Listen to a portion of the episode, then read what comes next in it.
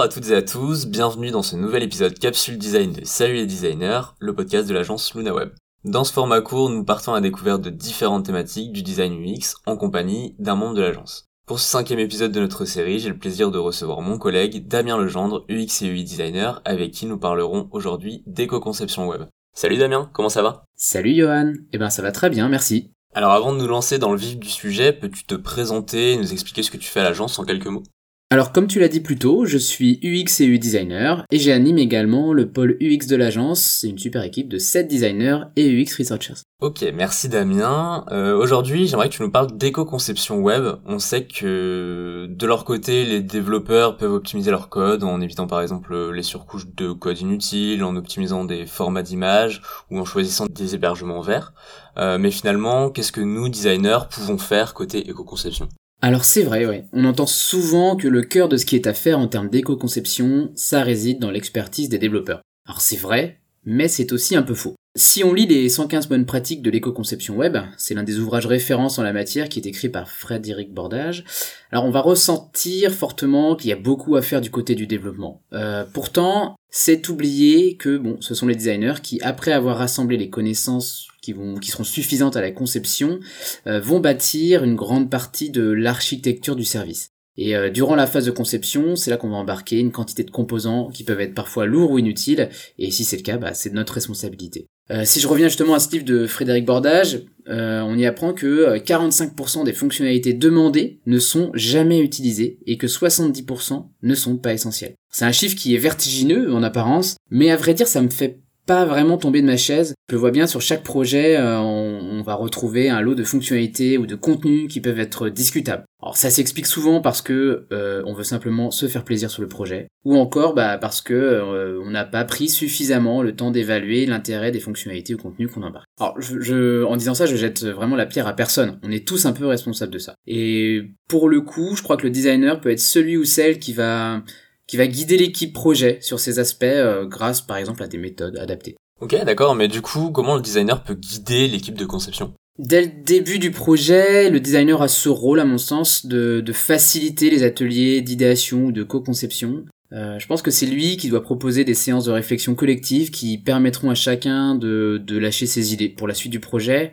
Et une fois que tout le monde s'est exprimé, euh, on va réduire ensemble la voilure à ce qui est strictement essentiel pour l'utilisateur. Alors, j'ai déjà parlé de certaines de ces méthodes, comme la méthode cœur ou le design studio lors de la capsule numéro 2 euh, sur euh, l'éco-conception et l'idéation. Mais euh, en ce qui me concerne, j'essaie surtout de trouver ou d'inventer des, des, nouvelles méthodes pour justement faciliter ce genre de phase clé du projet, où il faut permettre de statuer d'un périmètre raisonnable et efficace, et en évitant les frustrations. Depuis plusieurs mois, on travaille par exemple sur la création originale d'une nouvelle méthode, qui se montre pour le coup très efficace en atelier d'éco-conception. Alors pour le moment, on a nommé cette méthode, modèle de convergence essentielle. Euh, c'est un peu long. Je pense qu'on va trouver mieux euh, par la suite. En tout cas, euh, cette méthode, bah, elle permet de bâtir un périmètre de, du service web à partir d'une part des besoins concrets des usagers, mais aussi des objectifs que vont avoir les porteurs de projet au moment de, de lancer ce projet. Et on va les catégoriser, donc toutes ces idées, selon des critères d'importance. Alors en finalité,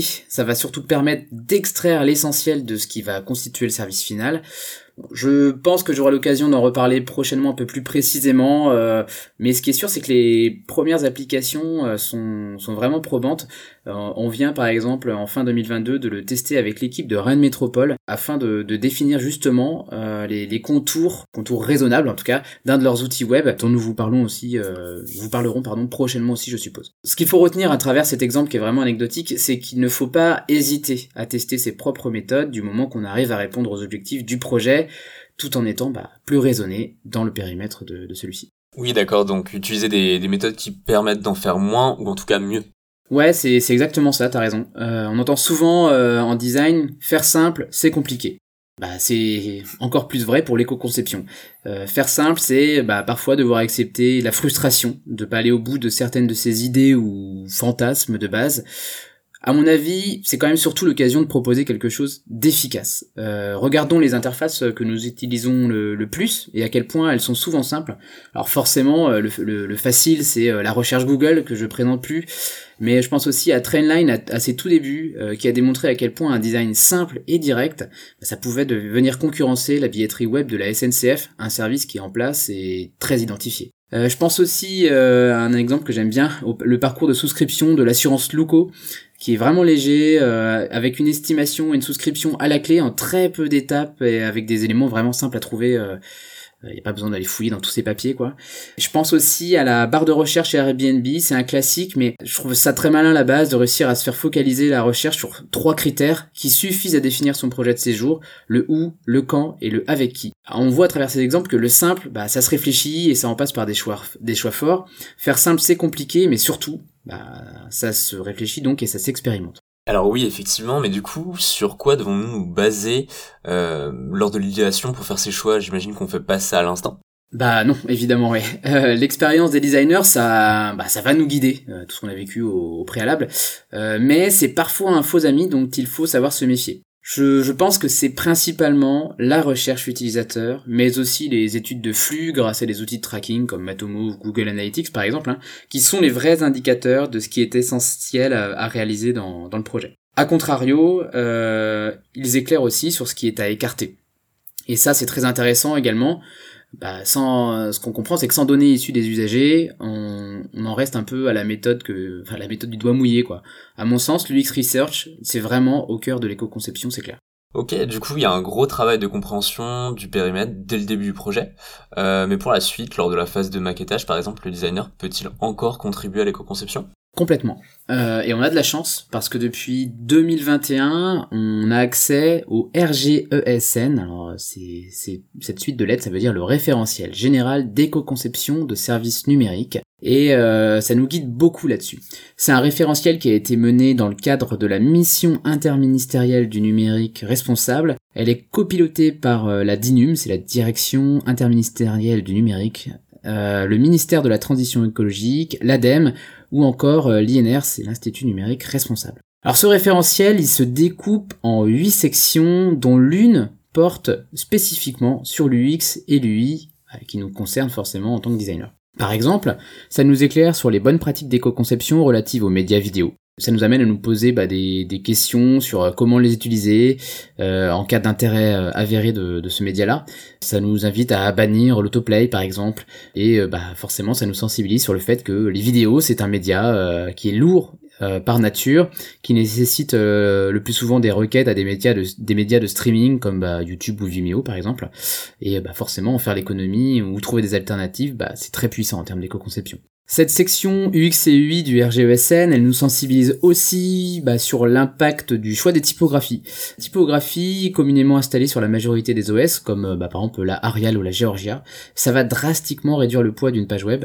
Le guide d'éco-conception des designers éthiques, par exemple, euh, une autre source très intéressante pour le design éco-conçu, nous explique que le poids moyen d'une police web représente 6% du poids d'une page web en moyenne. C'est c'est un, un chiffre qui m'a assez étonné, c'est beaucoup je trouve. Euh, et donc du coup, une police préinstallée sera donc forcément bah, beaucoup moins lourde à charger puisqu'elle est déjà sur ordinateur. Euh, donc l'idée, évidemment, c'est pas de mettre des polices système partout, mais euh, c'est vrai que ça peut nous amener à relativiser certains choix, notamment pour les polices de corps de texte parfois. C'est en tout cas un des nombreux leviers que l'on peut actionner ou non en éco-conception. On peut aussi retrouver dans ce RGESN des, des, critères en lien direct avec un autre référentiel, le RGWA, le référentiel général d'amélioration de l'accessibilité, comme bah, le contrôle des animations par l'utilisateur, euh, ce qui porte le double intérêt de réduire la consommation de ressources, mais également de rendre un meilleur service à des personnes en situation de, déficience visuelle notamment. Et alors, euh, ce sont que euh, quelques petits exemples parmi euh, beaucoup beaucoup d'autres que vous pourrez retrouver dans ce dans ce RGESN ou dans le guide d'éco-conception des designers éthiques que, dont je vous parlais juste avant. D'ailleurs, là, je vous ai parlé de la section UX et UI de ce RGESN, mais en, en fait, en réalité, en tant que designer, vous pouvez prendre dans chaque catégorie. Euh, par exemple, nous, euh, à l'agence, euh, on en a extrait de, de chacune de ces sections euh, pour alimenter notre checklist design que nous appliquons à chacun de nos projets de façon à avoir un, un socle de base euh, d'éco-conception sur tous les projets que l'on fait. Ok, c'est vrai qu'il y a pas mal de choses à prendre à notre compte. On mettra d'ailleurs toutes les références dont tu parles en lien dans la transcription de l'épisode pour que les auditeurs, les auditeurs puissent y accéder facilement. Euh, pour finir, Damien, est-ce que tu peux nous partager un retour sur l'expérience d'un projet éco-conçu sur lequel tu aurais pu mettre en œuvre ces méthodologies? Euh, Ouais, carrément. Euh, bon, on a de la chance, euh, c'est qu'en ce moment, les sujets autour de l'éco-conception euh, bah, ne manquent pas, et euh, pour le coup, c'est vraiment génial. On sent que ça inspire positivement les, les porteurs de projets. En ce qui me concerne, je suis en ce moment euh, sur le bouclage du design d'un projet éco-conçu. Euh, je le réalise avec euh, Rennes Métropole, dont je parlais plus tôt. Alors c'est un projet qui mixe en plus euh, éco-conception et conformité RGWA, deux thématiques qui se recoupent, euh, qui se recoupent beaucoup. Euh, donc on réalise pour Rennes Métropole un, un brand book, c'est un, un guide de marque qui est disponible en ligne et qui regroupe l'ensemble des éléments de leur nouvelle identité visuelle qu'ils ont refondu en 2022. Alors autant dire que le service évidemment est nécessaire pour eux, pour leurs partenaires qui ont besoin d'accéder aux éléments de la charte, mais euh, il peut euh, surtout se révéler potentiellement complexe et gigantesque en termes de contenu. Alors euh, pour leur équipe euh, qui affiche depuis euh, depuis l'avant-projet l'ambition de proposer un, un, un service conçu, euh, bah forcément le la mission se fait assez bien parce qu'ils ont ils ont envie d'y aller. Et d'ailleurs c'est le ce sera le cas de leur futur projet.